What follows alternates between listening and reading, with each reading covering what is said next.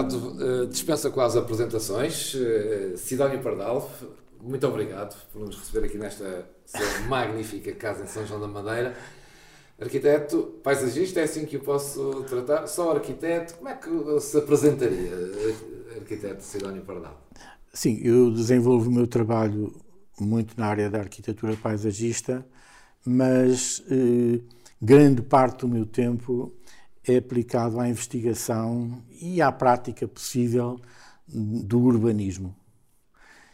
E na, o urbanismo é um domínio que convoca uma complexa interdisciplinaridade, o que nos obriga a estudar para podermos dialogar com o, o direito do urbanismo, a economia do território, com a sociologia, com a geografia, com a arquitetura, com todas as vertentes da engenharia civil, enfim, eh, com a política também, não é? Com a vertente política. E, portanto, essa parte do urbanismo eh, fascina-me é irresistível. Arquiteto tem obras notáveis, é um dos mais eh, conceituados arquitetos paisagistas do país e do mundo, é reconhecido em todo o mundo. As suas obras, não vou estar aqui a citá-las todas, mas e, e, temos que falar aqui do Parque da Cidade do Porto, que vai entrar na sua fase final e qual é o autor desse parque, que hoje é uma referência quase mundial. E, mas podemos falar disso, começar por aí. Não era esse o, o, o, meu programa, mas é um bom tema para começarmos. Como é que define Portugal? Somos um, um país caótico, somos um país uh, uh, devidamente urbanizado, somos um país onde a economia funciona. Eu sei que na, na última crise o arquiteto uh, previu o que vinha aí de uma bolha imobiliária. Passados estes anos, continuamos na mesma ou acha que alguma coisa mudou? Veja, nós passamos de uma economia e de uma uh, uh, estrutura social ruralista. Uhum. Repare que em 1970 nós ainda tínhamos quase 30% da população ativa no setor uh, primário. num curto espaço de tempo. A seguir ao 25 de Abril. Sim, houve um, um, uma explosão, uma, uma, ruptura e uma evolução, uhum. digamos assim, eh, da indústria e dos serviços. Houve também muita imigração, é, é claro. certo, já nos anos 60, mas isto é para dizer que houve uma transição de uma civilização e de uma cultura rural eh, para uma cultura urbana que não é capaz de tratar do território. Portanto, eu creio que o, a política florestal e a política agrária, no sentido do ordenamento do espaço uh, agrícola, do uso agrícola, não foi uh, bem sucedida e temos ainda um problema. Uh, no planeamento urbano, também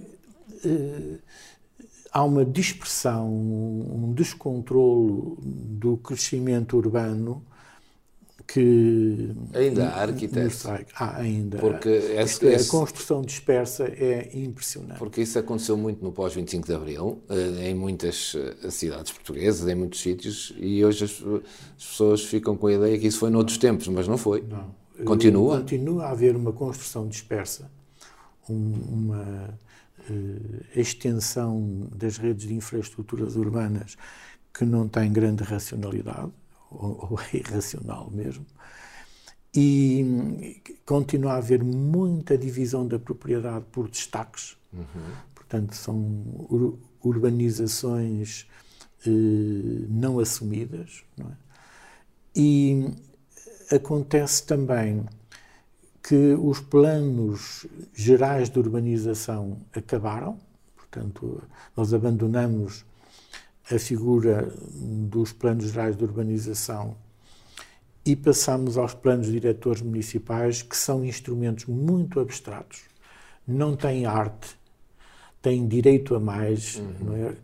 uh, regulamentos, uh, quanto a mim, uh, fora de contexto, muito administrativistas, e, portanto, não há. Mas porquê não ouvem os especialistas, arquiteto? Olha, eu, eu creio que o, o urbanismo é uma arte, não é? E o desenho urbano é determinante, como, como diria o Kevin hum. Lynch. Tem que ser um arquiteto ou um engenheiro civil a desenhar. E esse desenho tem que ir à frente. Ora, hoje constatamos que os planos diretores municipais são tão simplistas, tão primários, são umas manchas a dizer se é urbanizável ou não é urbanizável, com um índice 0,4, 0,5, máximo 3 pisos, ou 5 pisos, ou 2 pisos. Aquilo é tão simples, no sentido pejorativo do termo, não é? Que a certa altura as outras especialidades perdem o respeito àquilo. E os juristas, os geógrafos, os sociólogos e, e outras pessoas que não fazem desenho acabam por ter um protagonismo regulamentar que é eh, negativo em todo este processo. Quando fala negativo, está-me a falar, entre outras coisas, dos preços exorbitantes que hoje se praticam e, e, é, e é com esse objetivo que se vai fazendo também muitas esse, dessas trofelias. Essa é outro, outra vertente interessante, que é a total ausência nos planos diretores municipais de análise do mercado fundiário uhum. e do mercado imobiliário em geral. Portanto, os planos diretores municipais são omissos sobre o mercado, sobre a formação dos preços, sobre as procuras insatisfeitas ou as ofertas também ausentes ou os excedentes. Portanto, não, não, não se fala ali em dinheiro. É? Portanto, o dinheiro não existe no, no, nos planos diretores municipais. No entanto, é curioso constatar, e eu fiz essa análise ali por volta de 2002, uhum. em que eh, notei que o crédito hipotecário calcionado por ativos imobiliários era brutal. Portanto, eh, o, o, daí... os, os, terrenos urbanizáveis ou não urbanizáveis eh, eram sobreavaliadíssimos e eram instrumentalizados para calcionar crédito hipotecário, hipotecário. Com impari, formando imparidades muito superiores a 50%. Deu conta disso em 2002 e escreveu 2002. sobre isso. Chamei a atenção. E a bolha surgiu em 2008. A, a bolha uh, rebentou em 2008, não é? E isso era perfeitamente evidente a partir, digamos, de 2000. Isto é, já antes se notava que, que havia uma concessão de crédito eh, muito facilitada, não é? E é curioso, isto fazia-se de uma forma, digamos, pragmática.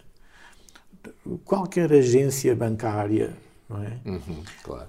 emprestava dinheiro e sobreavaliava os ativos com uma facilidade uh, surpreendente. Lembro-me perfeitamente disso. Hoje estamos na mesma. Estamos em risco, estamos, até porque fala-se que com a pandemia o preço estamos, das casas mantém-se. Nós estamos numa situação eh, interessante que é a seguinte nós, a partir dos finais dos anos 70, eh, e mesmo durante os anos 70, a economia ocidental, digamos assim, Europa, os Estados Unidos, Canadá, eh, entraram em excedentes. Portanto, havia produção agrícola excedentária, o que leva depois ao, ao desligamento dos subsídios, que é uma coisa curiosa e desafiante para a economia, para a investigação. Portanto, há excedentes, só que as pessoas não tinham dinheiro. Então a banca foi instrumentalizada, digamos assim, para dar crédito com grande facilitismo e grande generosidade para as pessoas consumirem.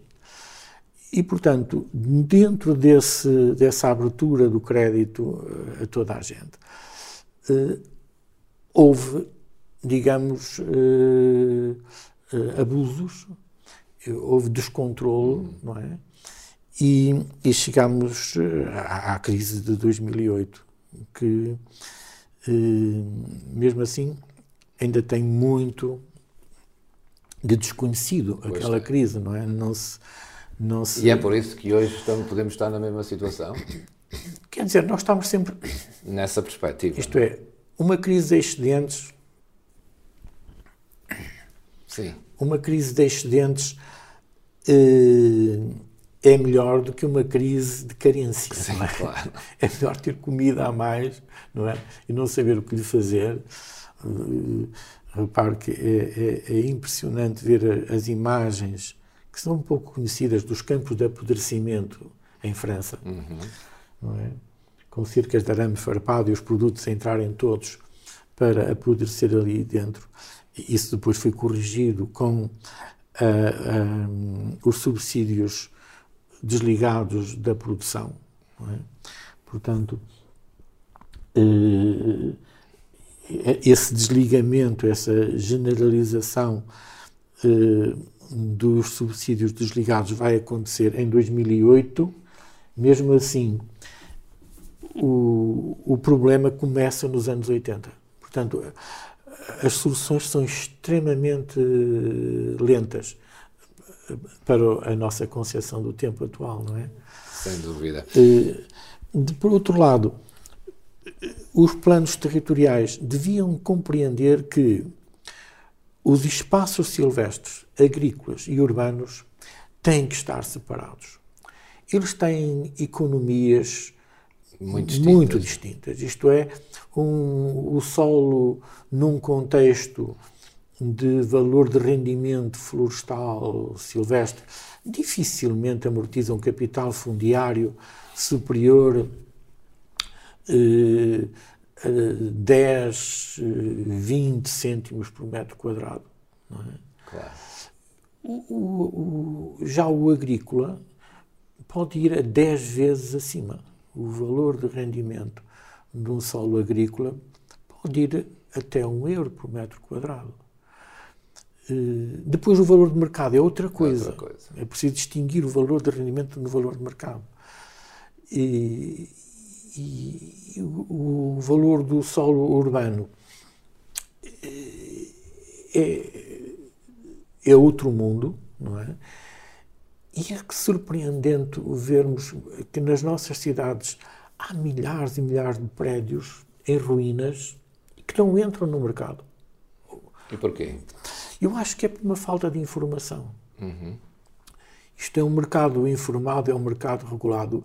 As pessoas que têm prédios em ruínas, em Lisboa, Porto, Coimbra, etc., pensam que aquilo vale milhões, mas não sabem bem como determinar o preço.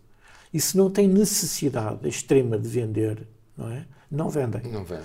Então há uma indisponibilidade desse património para a reabilitação, para a sua utilização. E isso como é que se resolve, arquiteto? Meu caro. É o poder político, eu, são as câmaras, são se os, tivesse as soluções, PDMs ou é ouvir os especialistas? Eu, eu, eu diria que numa primeira fase eu recomendaria que eh, seguíssemos o exemplo alemão de informar o mercado, isto é, determinar qual é o valor justo, o valor razoável daqueles prédios e informar, publicar isso, essas uh, avaliações que não, seriam meramente informativas, não teriam qualquer efeito coercivo eu discordo profundamente, por exemplo, do agravamento do IMI, do IMI, não é? Para castigar os proprietários de prédios abandonados, isto é, a instrumentalização de impostos para aplicar castigos é uma coisa que não é aceitável, é perigosa é, e é, é um, um, abuso do poder eh, do Estado. E, portanto, eu informava, dialogava e depois, eh, creio que se as pessoas perceberem não é, qual é o universo dessa oferta potencial eh, e se isso for conhecido, eh, elas cairão na realidade. E isso facilitava e isso muito facilitava o planeamento urbano porque talvez baixasse o preço do solo, o que iria permitir, por sua vez, subir um pouco o custo de, da construção, porque o, o, setor da construção civil está muito esmagado. Uhum.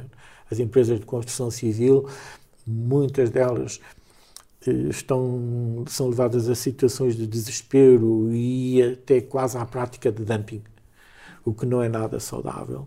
Portanto, nós devíamos ser mais generosos no pagamento à construção civil e isso podia ser compensado com um uh, abaixamento do custo do solo, não é? que neste momento, o neste momento também, é? o custo do solo neste momento é um domínio escuro. Nem... E portanto isso depois quanto à, à, à, à habitação, ao, ao, preço da habitação dos escritórios, etc, etc, eh, nós devíamos compreender que devíamos ter na mesma rua, no mesmo bairro, prédios a serem vendidos no Prime Internacional, é? por milhões de euros, ótimo, mas devíamos ter também, em regime de arrendamento público, rendas compatíveis com os ordenados das famílias, não é? com a capacidade das empresas portuguesas. Portanto, para que para voltar a criar comunidades?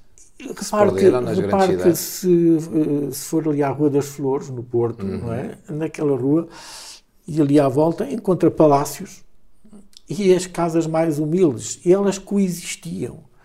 E essa coexistência deu-se até aos anos 70. E depois foi-se perdendo gradualmente.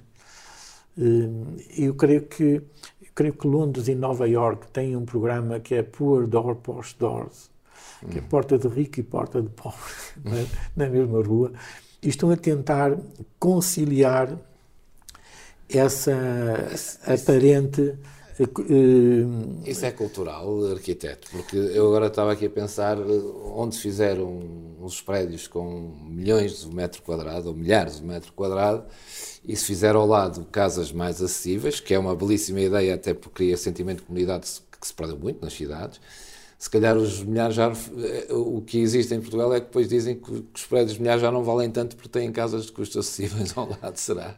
É uma questão cultural eu, ou é uma. Eu, eu acho que eh, é um problema de política. Política, claro. Porque, repare, eh, ali na Lapa, em Lisboa, uhum. que é um uhum. bairro interessante e com uma comunidade interessante, tem casas milionárias e depois tem a Rua das Trinas, uhum. com gente muito humilde, muito e que.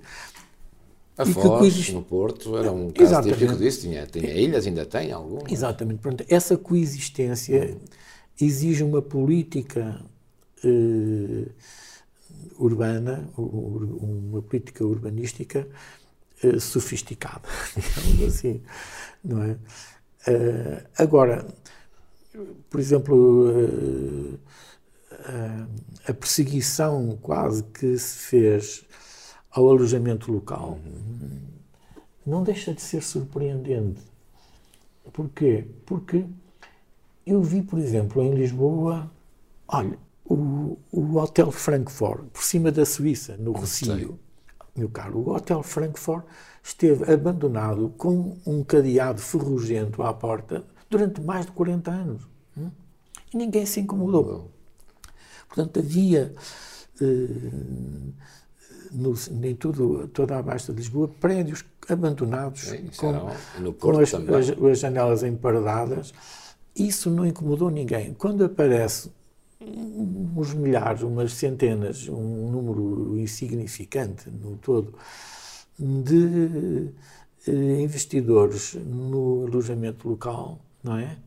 Cria-se um pânico e uma perseguição uh, anormal, que tem qualquer coisa de sociopático. Isso é um tema interessante, porque as baixas de Lisboa e do Porto estavam muito desertificadas, abandonadas. Sim, mas depois, mas depois mas há uma aparece, gentrificação quando aparece um, brutal. Uma, uma, aquele grupo a investir, a investir em passa, a ser um, passa a ser um alvo. Que reabilitar a Passa a ser um alvo. Ora, Claro que o Porto, justiça seja feita com a Porto Vivo, uhum. não é? Uhum. deu alguma resposta a isso, não é? Uh, mas eu creio que era importante ir mais longe, informando o mercado. Claro. E eu creio que podíamos trazer tudo, tudo esse património abandonado para o mercado e também o, as políticas de habitação pública, de oferta pública do município e do Estado, eh, deviam ser dirigidas a todos os segmentos da procura. Isto é, claro. um dos erros... Toda a gente ter acesso a viver no centro ou fora dele. Sim, mas eu creio que o Fundo de Fomento, por exemplo, eh, nos seus programas só fazia casas eh, de habitação, de social. social. Não é? E, portanto, isso era uma exclusão, era, era formar guetos.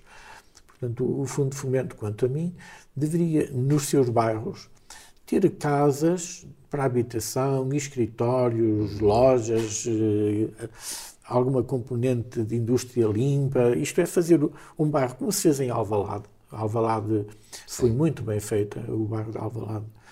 E o mesmo do Restelo também é muito interessante. Ora, o Fundo de Fomento da Habitação não tinha essa diversificação eh, e devia portanto, produzir para todos os segmentos da procura e depois também eh, vender lotes para construção, para a iniciativa privada e ter pelo menos 25%, 20 a 25% de promoção pública até ao produto final e arrendá-lo a preços de mercado sem dumping. E dando aí um exemplo.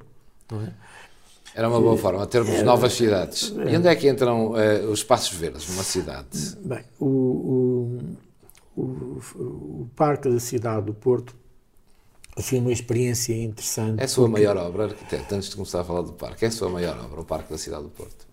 Tem o Parque da Almada, tem que é metade. Tem, não, o senhor tem vários, tem, tem vários, tem muitos agora, em, termos, em, em, dimensão hum. é, é maior, e também é a que está mais adiantada. E uh, o Parque do Porto uh, tem um, um, serviço, uma atenção uh, por parte da Câmara, uma atenção continuada, uhum. não é?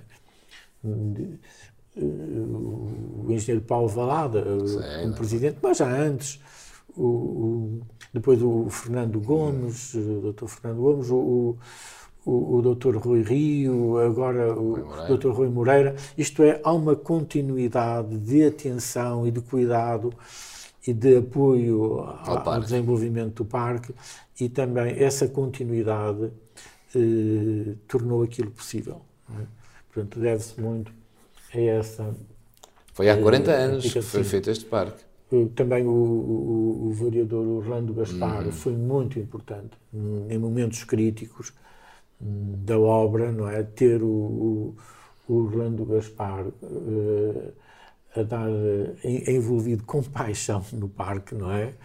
Uh, e também foi, foi determinante. Portanto, essa essa isso foi co coexistência. Isso foi há 40 anos, começou, Sim, foi feito há, o parque. Há, Porquê é que só 40 anos depois é que agora há 39 ser, anos. Há 39, vai ser feita a, a, a, última. a última fase. E já agora qual é essa fase? Portanto, é a fase de, de encosto à, à, à, estrada marginal, portanto, a parte poente, não é? E, isto é, também aqui entramos na questão do urbanismo.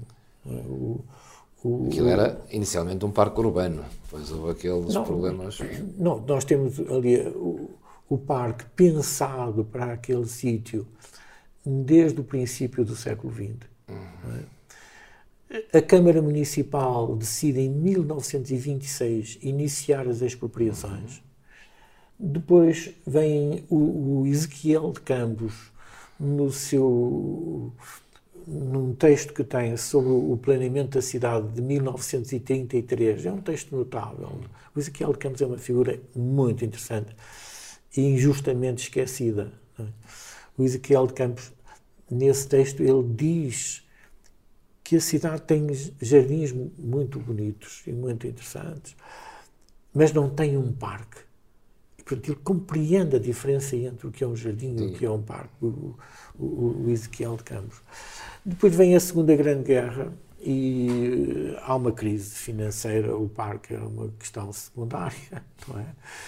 No final da Segunda Grande Guerra há uma comissão do turismo da Foz que vai avaliar o projeto do parque e diz que, na verdade, fazer um parque era uma obra de, de valor civilizacional, mas que não há dinheiro e que é uma obra muito ambiciosa em termos financeiros e então diz que vai fazer ali antes uma zona desportiva, alguns campos de uhum. jogos e assim, mas isso não, não, não avança.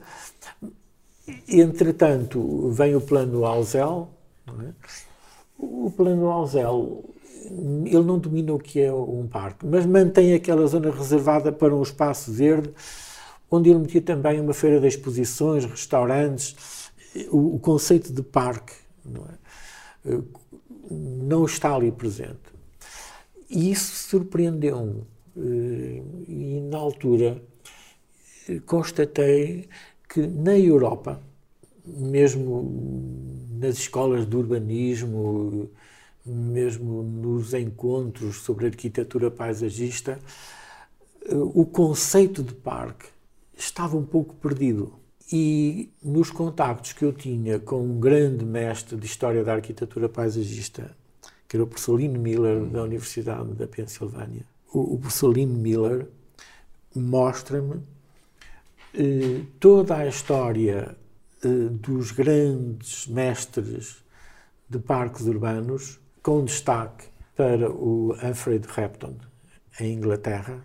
O Repton desenvolve os seus trabalhos nos finais do século XVIII, princípios do século XIX, portanto, ele morre em 1819, se a memória não me falha, mas creio que é 19, 1819. E aí percebe a importância dos parques. Ou não, 1818. Uhum. 1818 morre o Repton. E, e, e, depois o Hermann von Puckler, na Alemanha, amigo do Goethe, e que tem os parques da poética de sublime, os parques românticos. Eh, e o, o, o Puckler não conheceu pessoalmente o Repton, mas foi para a Inglaterra estudar em profundidade as obras dele, quer os seus parques, quer os seus escritos, e o, o, o Puckler tem também um livro sobre o parque, a concepção e o, o desenvolvimento uh, do parque e, e a, a, sua interpretação estética. E, e, na verdade, estes dois grandes mestres estavam esquecidos. É? No entanto, estavam muito vivos nas aulas do professor Lynn Miller e antes do professor Lynn Miller nas aulas do Norman assim? Newton em Harvard. Hum. Ora, o, o professor Ian Miller uh, passou grandes temporadas uh, em Portugal, ele faleceu no ano passado, e, mas durante estes 50 anos, nos últimos 50 anos, ele praticamente vinha todos os anos passar um mês a Portugal. E, portanto, deixou-me todos os apontamentos e todas as informações e estudos que ele desenvolveu sobre o, a história da arquitetura paisagista. Foi isso que o inspirou no Parque isso, da Cidade? Isso, isso fez com que eu pudesse deixar de fazer uma obra ingênua e pudesse ter ambições para fazer uma obra com o um mínimo de fundamentação, com o um mínimo de bases, não é? Eh, que que fica para a história, o Parque da Cidade é o pulmão da cidade sem, hoje... sem esse conhecimento, não é? De, claro. Não, não, não poderíamos fazer o parque como ele está, não é? Claro. O parque, o, o parque transformou completamente o sítio. Portanto, nós... E transformou a cidade também, tornou-se no pulmão da cidade. E, e, quando estávamos a fazer aquela transformação completa do sítio, o, o grande receio que eu tinha era quando conversava com as pessoas que habitavam ali à volta e que conheciam aqueles lameiros, uhum. aqueles campos de cultura, eu digo, se um dia alguma destas pessoas vem ter comigo e diz ah, eu lembro-me como isto era de antes, que saudades. Uhum. Aí eu estava arrumado, não é? E, mas eu fui constatando que houve uma certa e normal, não é? Inquietude e, de, dessas pessoas dizer o que é que andam aqui a fazer. Mas quando nós chegamos à modelação final e àquela uh, exposição da toalha freática nos lagos, as pessoas nunca mais se lembravam do que aquilo era de antes. Era, começavam, começaram a ver aquilo como se tivesse sido sempre assim. E isso foi um grande sossego. Não é? Já agora, arquiteto, o que se mantém ali no parque de alguma maneira polémica é o edifício transparente. Sola Morales falou não, consigo. Não, o que é que acha daquela frente marítima? Eu, eu preferia, sinceramente, não, não é para. É só não, não entrar. O Sola Morales já morreu. Claro. Eu tive, tratei-o mal e acho que fiz justamente, porque ele nem sequer falou com a Câmara. Portanto, o, o Orlando Gaspar que era o variador do, do Pelouro, nunca recebeu qualquer atenção ou informação da Porto 2001. E, portanto, eu acho que foi uma obra falhada essa do edifício, edifício transparente. transparente. Mesmo dizer que é o edifício que é transparente, claro. é uma é um é uma deselegância. É um, Ficou triste quando é viu aquele edifício ali? Não, eu, eu digo que houve uma reunião promovida pelo Dr. Fernando Gomes com cerca de 30 pessoas e nessa reunião fiquei ao lado do, do arquiteto Tábora uhum. e eu disse ao arquiteto Tábora, olha, ali o que ficava bem era a sua frente urbana. Ele tinha umas torres e uma série de edifícios para lá, mas eu disse, olha, devia ficar em frente contínua, porque devia haver uns edifícios na frente poente a ver o mar uma grande avenida e outros edifícios do outro lado a ver, o, o, a ver não, uns edifícios a ver o parque e outros a ver o mar, mar. não é? Porque devia haver uma dupla frente edificada. Porque quem está no parque não, tem, não está a ver o mar, nem o mar tem nada, o mar não tem nada a ver com o parque. Pois não. Eh, esta, esta nova fase final vai, vai ser na, na, vai, vai, vai constar de quê agora? Portanto, é nós vamos Portanto, há ali cerca de 10 hectares uhum. nessa frente que não estão resolvidos. Não estão resolvidos. Não, portanto, nunca foram arquitetados nem tratados. E, portanto, esses últimos 10 hectares vão completar o parque. E depois há que repensar o edifício transparente. Eu triplicava-lhe o volume. Era? Era, triplicava. Porque, veja, aquele edifício, aquela frente de praia, e ali, aquela uh, marginal, não é?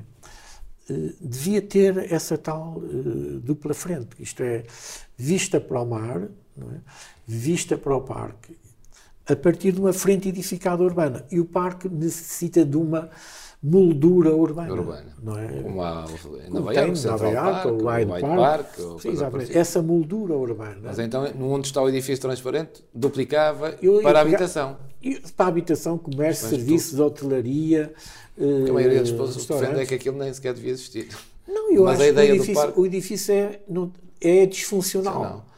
Agora, e não, é, não tem grande piada não, arquitetónica, não tem. Agora, ter ali um belíssimo edifício, uma belíssima frente, de onde, de cujas janelas, por um lado eu pudesse ver o parque e por outro pudesse ver o mar. Ora, isso era excelente. É surpreendente isso. Eu sempre defendia. sei, eu ideia. sei, mas como o que a maioria das pessoas defende é que aquilo nem devia existir nada. Não, porque as pessoas têm um, um, um pensamento uh, primário anti-urbano claro, e, e ruralista. É ruralista, claro. Portanto, nem defendem o rural, porque não, não creio que o entendam muito bem, uh, nem defendem o urbano. É um, é um preconceito primário. Arquiteto, só temos mais 5 minutos. Queria aqui duas ou três respostas rápidas para três uh, perguntas rápidas. Uh, esta chamou-me ontem a atenção do arquiteto Manuel Correia Fernandes, que disse no jornal, numa entrevista que deu, que a arquitetura saiu, foi para produto de consumo, para aparecer nas revistas nos últimos tempos. Concorda com isto? Transformou-se num produto de consumo para aparecer nas revistas. O, o, o Correia Fernandes, que eu estimo imenso, é um arquiteto com obra e é uma pessoa de uma seriedade intelectual que eu admiro e de quem sou amigo. Ele, no fundo, acho que vive uma certa amargura. Sim, nota-se nisso. Não é? Nota-se uma certa amargura pela posição que dão neste momento aos arquitetos e à arquitetura. Repare que a arquitetura é mal paga, é, é incompreendida, não, nós não temos muitas condições para desenvolver o trabalho urbanístico e, portanto, o arquiteto, se não tem uma base, uma ordem urbanística que preceda e que dê enquadramento à arquitetura, ele vai ter problemas. E, e portanto, hoje também acho que há um, um curso de arquitetura a mais. Era bom que a natureza nos bafejasse a todos, não é? Com, com uh, talento e com capacidade criativa e artística, mas não é bem assim. Isto é, a arquitetura é uma arte e as universidades não podem ter a ilusão de que toda a gente pode ser, toda a gente pode ser arquiteto. Isto é, eh, num curso de engenharia de, mais técnico, um aluno esforçado, não é? com uma inteligência média, não é? E que se esforce, que trabalhe, pode ser um, um bom engenheiro. Na arquitetura não é? não é? assim? Na arquitetura é como na música, não é? Eu tenho às vezes amigos que são superiormente inteligentes, muito mais do que eu, seguramente, não é? Cultos, como a cultura, que adoram a arquitetura, não é? Mas quando traçam e quando desenham, aquilo não sai. Não é como aquelas pessoas que gostam imenso de música, adoram música, mas quando vão para o piano ninguém os consegue ouvir, não é? Exatamente. E portanto isto é de uma crueldade enorme, a natureza aqui é muito cruel. E o, o, o, o Correia Fernandes uh, é seguramente, veja, o, eh, o CISA queixa-se da mesma coisa, da mesma não é? Coisa. Portanto, não, o, o, trabalho da arquitetura é difícil de desenvolver e, e, de, e de uh, expandir claro. no país. Arquiteto, que outro talento é que gostava de ter sem ser arquiteto? Ah, eu adorava ser pianista. E nunca foi? Não, Mas não tem tenho algum ouvido. hobby além de, de Não, não tenho, ainda tenho pena, não, não, este ano não tenho o dom para a música, não Mas tenho não tem nenhum outro absoluto. hobby? Como? Não tem nenhum outro hobby sem ser arquitetor? O urbanismo. O urbanismo, é? O, o, É o o, estudo muito- do muito urbanismo, não é? Já agora, arquiteto, qual é a obra que ainda lhe falta fazer?